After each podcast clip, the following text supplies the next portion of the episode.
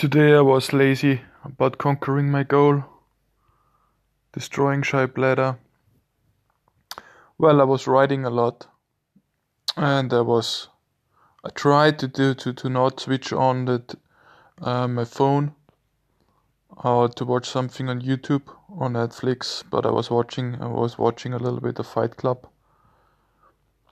I should have I should have gone to the shopping center again. I was hitting the last two three days constantly the shopping center for trying to um, to destroy my shy bladder, and it was like kind of with mixed feelings and with mixed success stories. I would say the last yesterday it was not possible to to urinate, but um, today I did um, I did a good thing.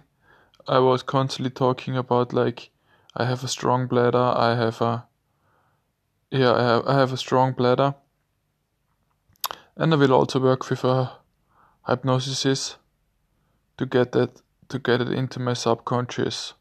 I think it's all about to get to get the message into your subconscious and tell your body that you don't have a, a, a shy bladder, that you have um, I don't know, a free bladder, a strong bladder, or yeah, a not shy bladder a brave bladder. That's my main thing right now.